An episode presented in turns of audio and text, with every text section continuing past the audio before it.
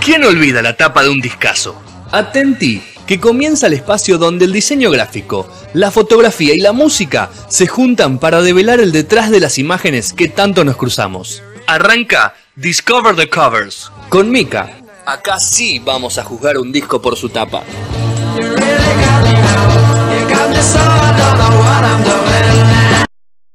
Bueno, cuarto bloque de No Sonoras 2025 van a ser de, la, de este jueves 13 de agosto.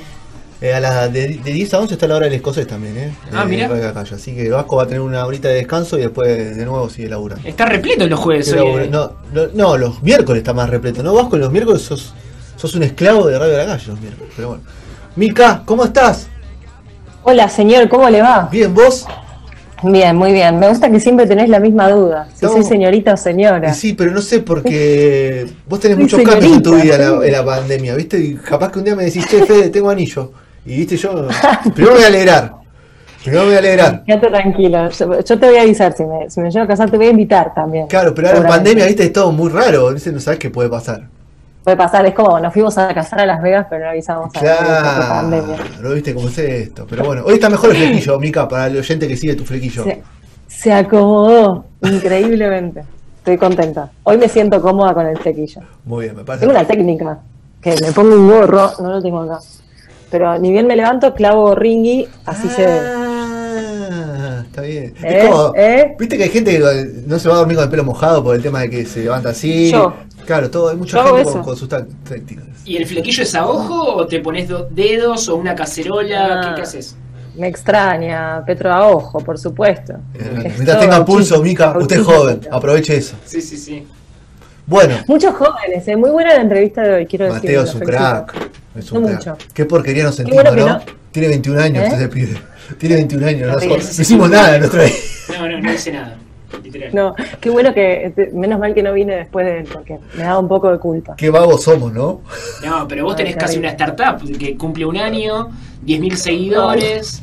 Muy bien. Gracias. Filtros propios. Una, una cosa de Ay, loco. chico. Sí, no, estoy re manija, sí, me puse a manejar.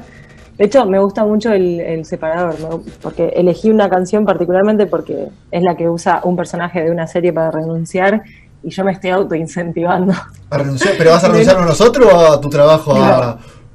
No, no, no, eh, no, todavía en ningún lado. Pero Se bueno, piensa en que de momento acá va a también. recibir sueldo, ¿no? Me- No, ¿Eh? no, no, nosotros todo por amor al arte, no hay sueldo. El sueldo Todo es el sueldo es el pedo. Bueno, vamos a hablar de Canción Animal de Soda Vamos. Stereo, cumplió hace poquito 30 años. 30 años. 30 años, sí, de hecho por eso la elegí, porque en realidad eh, en el orden de mi, de mi orden cromático todavía no le tocaba, pero la verdad es que me pareció que había que hacer una, excep- una excepción porque es un, un disco histórico y aparte se estuvo hablando mucho, no sé si yo sigo muchas cuentas de música o qué, pero eh, se llenó, mis redes sociales se llenaron de, Sí. de la portada esta fantástica y tan llamativa, porque es tremenda, tipo, para la memoria. Eh, así que me pareció importante traerlo a- acá. De hecho, Facu Malagón hizo un especial para la web, que si lo quieren leer, sean todos y todas invitados. Muy linda historia. Eh, bueno, es un disco zarpado en la historia de, de Soda. Viene después de Doble Vida, que era un disco un poquito más superficial, si se quiere. No sé si, si está bien dicho que sea superficial, pero tenía más arreglos, tenía un poco más de efectos, estaba como más retocado. Y este como que vuelve a la crudeza más rockera, si se quiere, de Soda. Eh, Inicialmente, para hablar del nombre, se iba a llamar eh, Tensión e Integridad. No sé si, tenían ese dato, pero era como una idea que ta- estaba en la mente de Gustavo. Eh, justamente por estos sentimientos y emociones que todo el tiempo estaban en la banda, esta tensión y a la vez la integridad, mucho choque de personalidades, eh, mucho ego y a la vez se hacían como, se hacían falta entre sí, ¿no? Se, se complementaban entre los tres, con sus personalidades y sus instrumentos y sus dotes musicales. Eh, entonces se iba a llamar así, pero bueno, finalmente Canción Animal fue un nombre que claramente tiene mucha más fuerza eh, y le da nombre a todo lo que, lo que es el disco en general, que es más instintivo y tiene como, como esa fuerza mucho más importante. eh, y es la sustancia que tiene todo el disco, así crudo, real, carnal, que es lo que, lo que más llama la atención para mí de la tapa.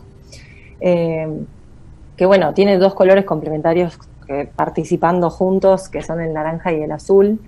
Naranja ese es como muy particular, es muy vibrante, y cuando se le pone arriba el azul es como que genera esa fricción psicodélica, eh, que también desde, desde lo musical creo que se, a veces tienen esos viajes que se van ahí medio eh, con las guitarras, tiene mucha guitarra este disco. Sí, es muy, la, guitarra es muy, y la batería tiene una, una acustización o está grabada de una manera bastante especial. Sí, que, que hoy buscando información eh, leí que no sabía que, o sea, cuentan, viste, Z y Charlie, que, y bueno, Gustavo en su momento, eh, que fue un disco como fácil de grabar para ellos, como que les salía, como que era, surgía. Y de hecho, la, la, batería que suenan de música ligera fue la primera batería que grabaron para, para el o sea, quedó la primera prueba. La primera toma, sí. Claro, o sea, es zarpado, para mí tiene como una carga de profesionalidad medio, como, no sé, tangible ahí que está buenísimo. Em, y bueno, la idea de, la tapa en sí fue una propuesta de Zeta y Gustavo, que no sé si sabían, pero ellos estudiaban publicidad, se conocieron en la facultad, en, en la Universidad de El Salvador. Em, entonces tenían como, siempre tuvieron, de hecho, Soda siempre tuvo como mucha carga de imagen, entonces tenían cierto criterio estético, si se quiere. Em, entonces contaban que, armaron como un boceto. Sí, en cartulina, ¿no? ¿Cómo? En cartulina. Sí, eh, por lo que le estuve leyendo, ellos estaban en Miami grabando el disco y cuando llegaban de grabar en el hotel, medio como que cazaban unas revistas y empezaban a hacer collage eh, para mostrarles las ideas.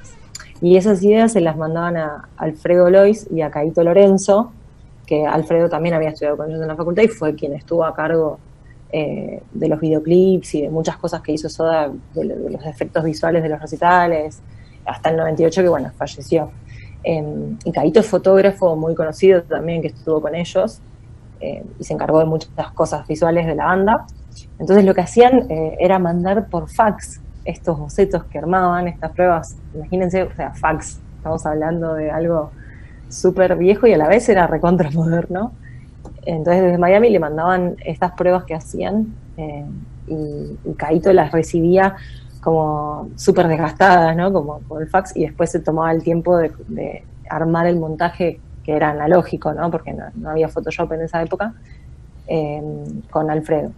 Entonces contaba en una entrevista a Kaito que Gustavo en las giras se compraba muchas, muchos objetos de diseño raros, muchas cosas así, y se las mandaba. Entonces fue él el que eligió estos tres elementos que se ven en la tapa, que son eh, el Tensei una veleta ahí medio espirala, espiralosa, espiralada, no sé, y los leones eh, copulando. ah, yo pensé que estaban peleando, Mica. No, yo los vi peleando. Pensé que era un grito de pelea, no era un grito de placer. Claro. No, la, la, foto fue como en el instante después de la pelea. Ah, ok. como que Sexo de reconciliación. ¿Qué? Sexo de reconciliación. Exacto, estaban haciendo las frases. Eh, no, bueno, hablando de eso, justamente cada, elemento tiene un sentido y viene a representar a, cada uno de los integrantes de la banda. La veleta, esa eh, espiral que se ve medio raro, eh, viene a ser Charlie, porque era el más joven, porque era la libertad de él, sé que era el más atorrante claramente. Eh, y contaba a Kaito que Gustavo cuando le presentó los objetos le decía, ¿no ves? Este es más volátil, como mostrándole, este es Charlie. después estaba el Tensei que era Z, porque justamente era el que amortiguaba. No sé si saben lo que es esa figura, pero es como una figura muy común en arquitectura.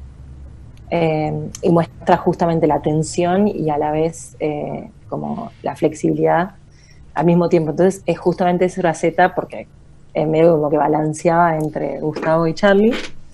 Y por supuesto que los leones, no hay chance de que no fuera Gustavo, que aparte leonino, hermoso y narcisista, que cumpliría años, hubiese cumplido años eh, el 11, hace dos días. Em, era el león, claramente, con su novia, o sea, representado con su novia del momento, que era Paola Antonucci. Sí, ex no sé si se acuerdan. Exacto, ahí tenías otra tensión fuerte. Bueno, igual fue como muy clásico de la banda, ¿no? Todas las bandas, ¿no? La banda famosa siempre se comparte una novia, ¿no? Y sí, y más en esa época. Eh, igual Charlie y Gustavo siempre tuvieron como una pica. Pero no termina siendo como una etapa medio narcisista de, parte de Gustavo. Sí, sí, yo dije, es, es justamente leonino narcisista. Pero además, o sea, tipo como describiendo a sus compañeros y él poniéndose macho alfa con la leona.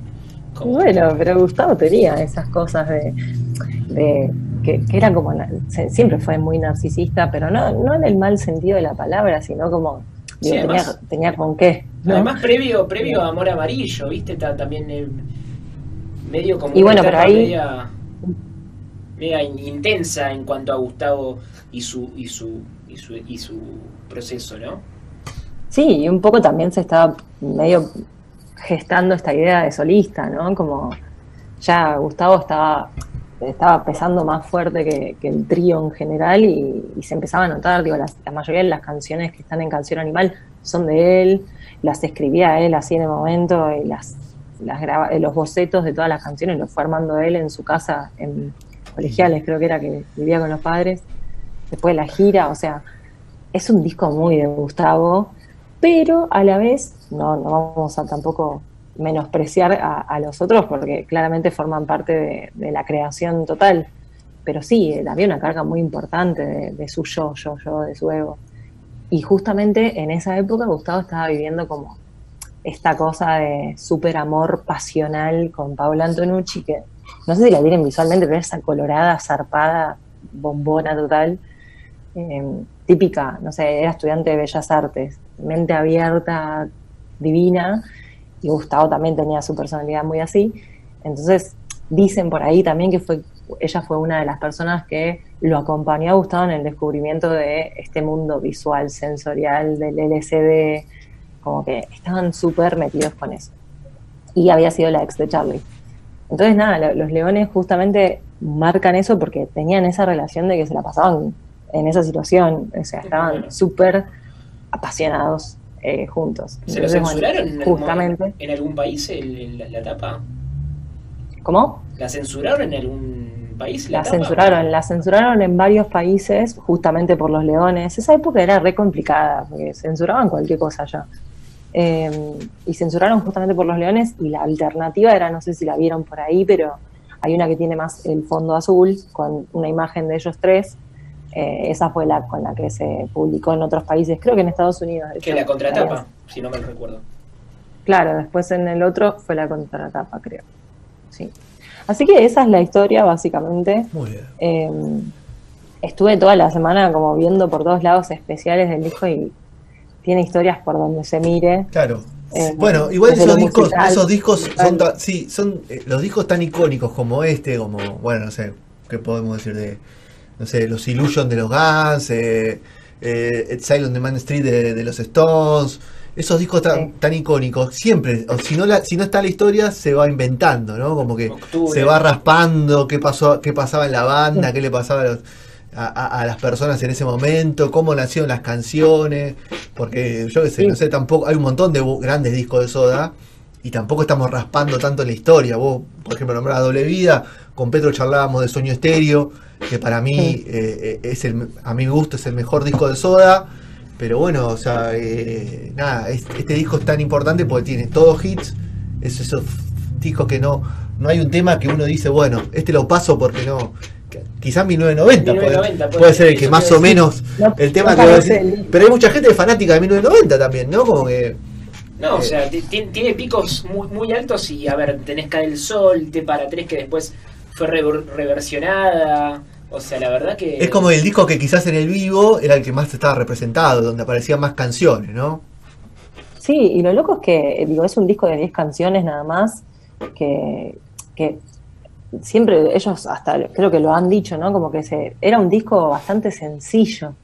De hecho, la grabación y todo lo que, lo que hicieron, como que no implicó tanto para, o sea, no les costó tanto. Siempre dijeron, ¿no? Eh, pero es un disco que está tan bien hecho que uno lo escucha y parecen más de 10 canciones, o sea, están tan bien hiladas, todas tienen como una historia distinta. Creo que son de esos discos que las bandas no lo hacen creyendo que van a ser históricos y después el público los abraza y los transforma en, hitos, no sé, algo de culto. Lleva a Soda al Olimpo, ¿no? Este disco, o sea, con, el cierre en la 9 de julio, ¿no? Con cuántas cuántas personas dijeron que llenó 400.000. Cada vez hay más, ¿no? Cada, cada año que pasa había más gente. Cada vez fue más gente, sí, tal cual. Sí, sí, eh, para mí, aparte también el contexto, ¿no? Era una época, no sé, salía de la democracia acá en Argentina y las bandas empezaban a tener como un caudal importante. también el, indio estaba ahí en, el auge y eran como esas bandas antagónicas, eh, que, porque la gente las hizo antagónicas en su momento, porque ahora las ves y están, no sé, son bastante similares, digo, no similares las bandas en sí, entre sí, sino eh, lo que venían a hacer a, nuestra, la cultura de nuestro país. Y lo que yo pienso siempre de Soda es que Soda, justamente porque yo no sé si tiene que ver con que eh, los integrantes habían estudiado publicidad eh, o eran nenes de Capital Federal o lo que le quieran atribuir, pero es, un, es casi una marca, ¿no? Soda Stereo es una marca. Mm. Y creo que, y eso lo escuchaba también en una de las entrevistas que estuve escuchando esta semana, Soda era material para exportación digo, a diferencia de ah, otras bandas. Eh, estaba no preguntarle a Charlie Alberti y, a Zeta Ocio, ¿no? Sí, ni hablar. Y ahora se les, se les suspendió el. no, bueno, pero desde Circo de Soleil hasta la marca, ellos mismos, bueno, nada. Todo lo que lograron después, ¿no? Y por eso, pero bueno, tenía eso. Eh, era una banda que, que, podía sonar tranquilamente en México o en cualquiera de, los países de la región y la rompían igual. Bueno, no solo eso, sino, sino, que hicieron ¿eh? temas en inglés. También. Y sí, estaban en ese momento, ¿viste? Esta eh, o sea, Canción Animal viene como en esa época en la que Soda estaba pegándola también mucho afuera. Entonces fue como un boom. Y ahora se recuerda con, todo ese peso. Muy bien. Bueno, Mika, así pasamos con Canción Animal, Discover the Covers. Y ahí la cuenta en Instagram la siguen. Así que pueden, y se enteran de la historia de varios discos. ¿Cuál fue la última etapa que has subido a la cuenta de Instagram para que la gente sepa? Sabes que el otro día me fui a fijar porque dije, che, hace mucho. Habías perdido la memoria.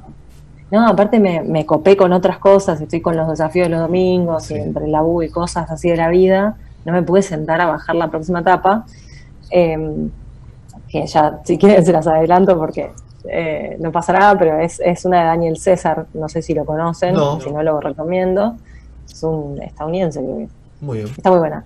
Eh, la última que había subido es la de eh, Depeche, Depeche Mode. Depeche Mode, muy bien. Bueno, ahí se puede entrar en la historia del disco de Depeche Mode y en algún momento quizás las tendremos acá, no sabemos, Petro, ¿qué vas a hacer? Bueno, Mica. viste que las que pasan se pierden en la nebulosa. Rodri me está reclamando una de Flaming Lips hace un montón. Bueno, quizás la próxima puede ser eso. Te mandamos un beso grande